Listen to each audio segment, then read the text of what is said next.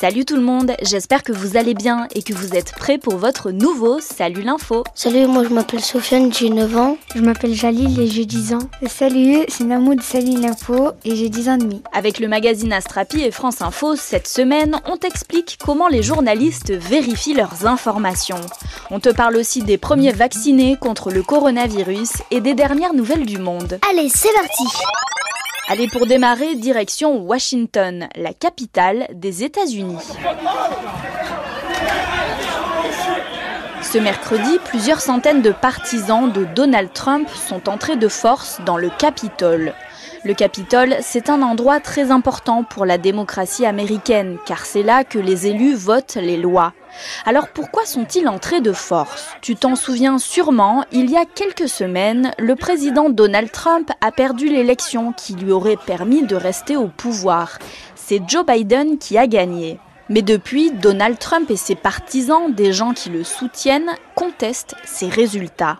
C'est pour ça que certains de ses partisans sont allés au Capitole mercredi, car ce jour-là, les élus devaient valider officiellement la victoire de Joe Biden.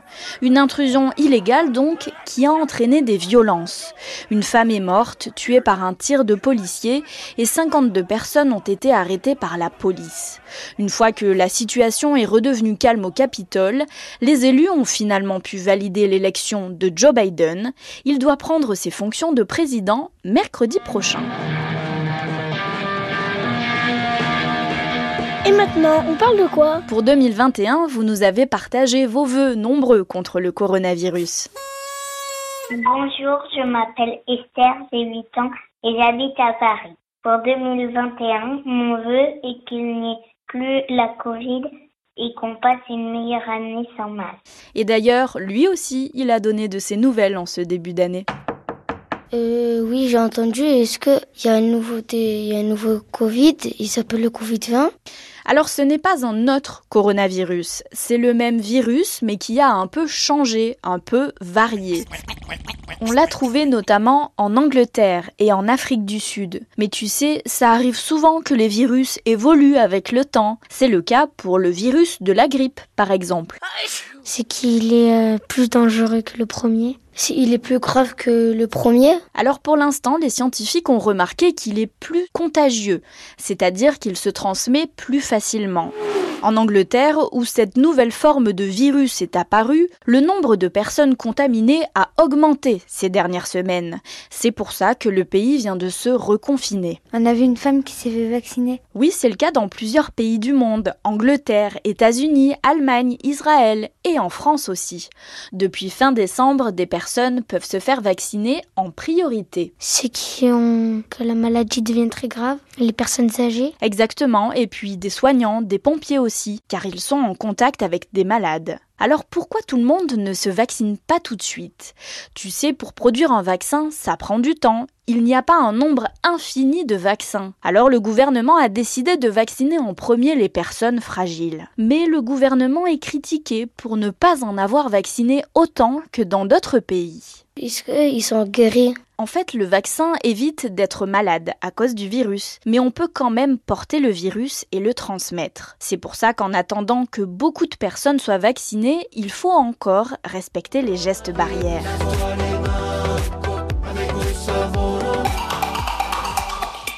Direction l'Asie. Au Japon, le créateur du manga One Piece vient de publier son millième chapitre.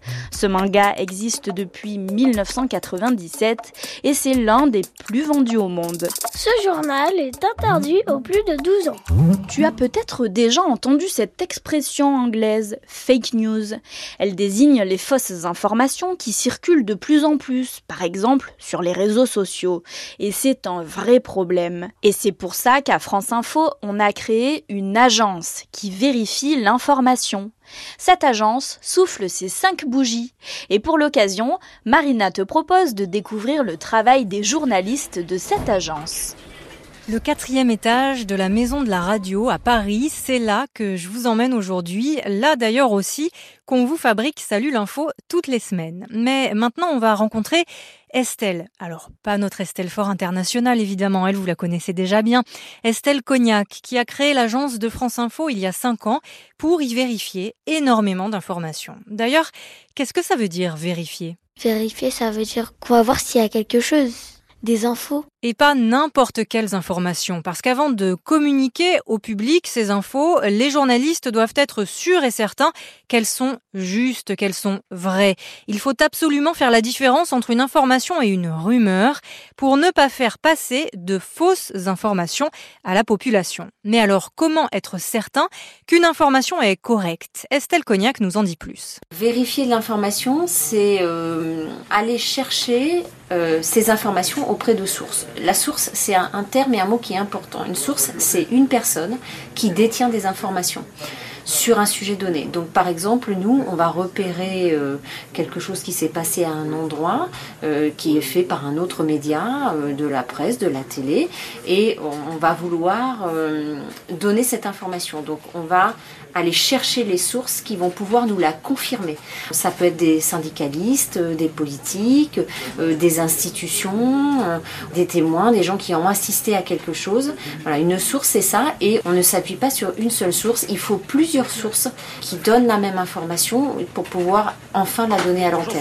Bonjour, Frédéric, bonjour à tous. Et à la une, c'est une information France Info. Le gouvernement va présenter cet après-midi. Que vous travaillez dans un endroit précis Alors oui, l'agence, ce service, il est vraiment localisé en plein cœur de la rédaction, au niveau de la rédaction chef de la radio. On a une table qui s'appelle le Desk 360, c'est-à-dire euh, c'est une grande table ovale avec plusieurs personnes autour et qui doivent communiquer entre elles pour s'échanger des informations toute la journée, savoir ce qu'on est en train de faire, où on en est.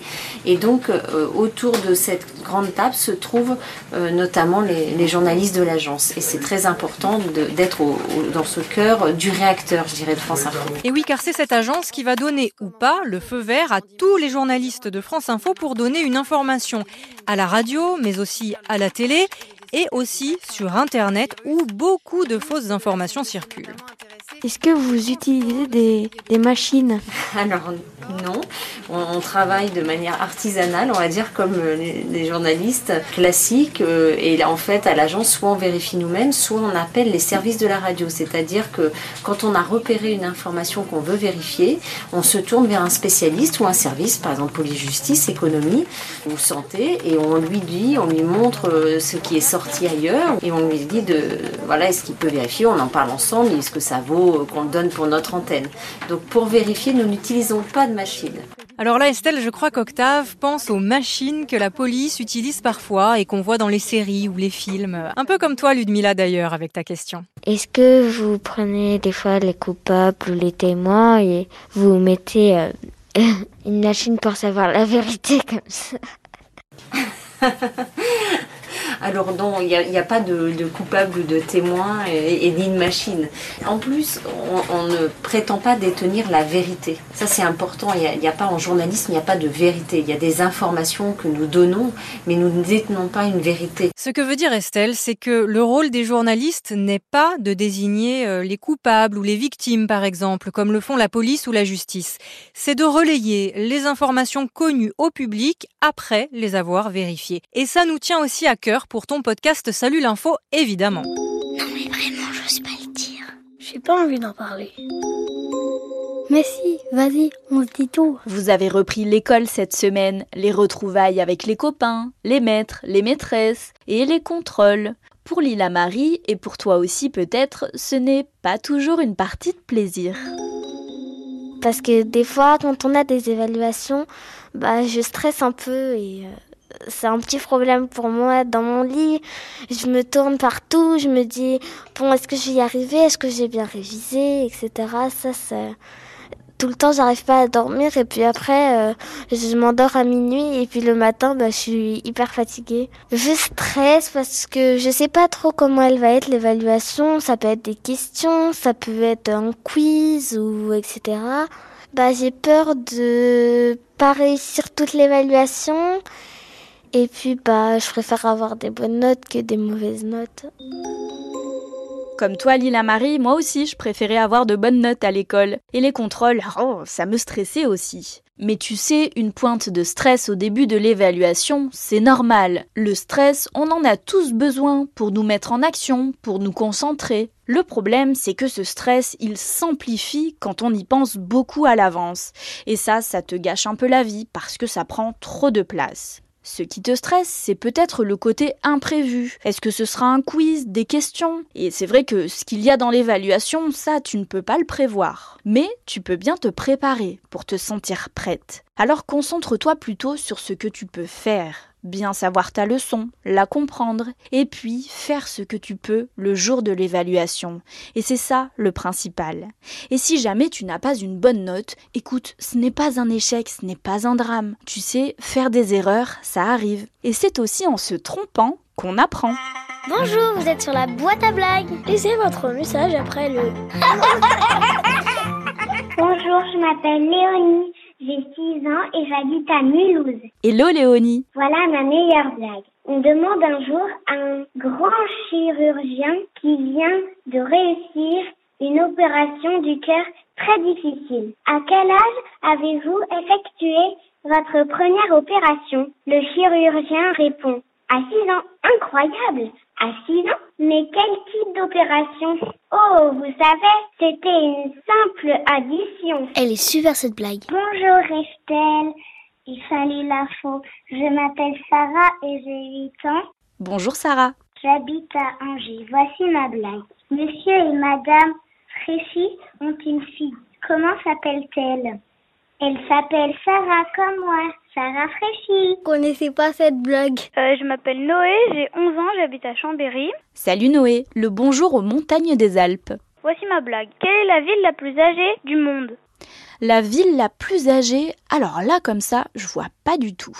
Milan. Bravo Merci pour ces super blagues de rentrée. Et rigoler d'ailleurs, c'est un excellent moyen de se détendre avant une évaluation. Et si toi aussi tu veux nous raconter une blague, allez vite vite, prends un stylo et note bien le numéro de notre répondeur c'est le 01 47 79 40 00. Attends, pars pas tout de suite, c'est pas encore fini. Avant de terminer cette émission, Lila Marie te confie son coup de cœur pour une drôle de BD, Frunk. Un titre pas facile à prononcer et tu vas vite comprendre pourquoi. C'est euh, l'histoire d'un un petit garçon qui est orphelin, du coup se retrouve dans un orphelinat. À chaque fois, il y avait des parents qui venaient, mais lui, il voulait pas, du coup, il s'échappait. Un moment, il s'est échappé puis il s'est retrouvé devant une grotte où il y avait marqué euh, là-bas en jeu virtuel de préhistoire, etc.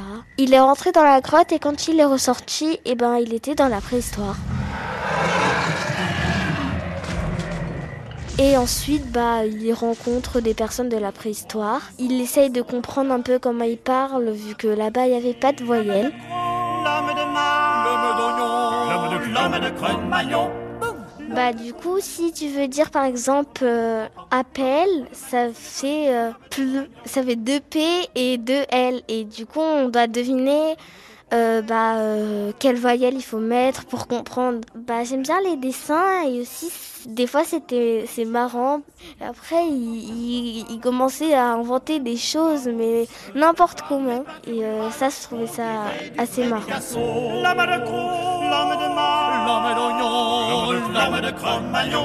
En écoutant cette émission, tu as peut-être bien aimé cette chanson-là. Eh bien, sache que ce groupe français fait plein d'autres remixes, des mélanges de chansons et d'extraits de films, par exemple, comme La Reine des Neiges et Harry Potter.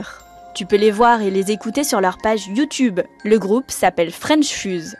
Allez, nous, c'est pas sorcier, on se retrouve la semaine prochaine. Ciao Harry Potter.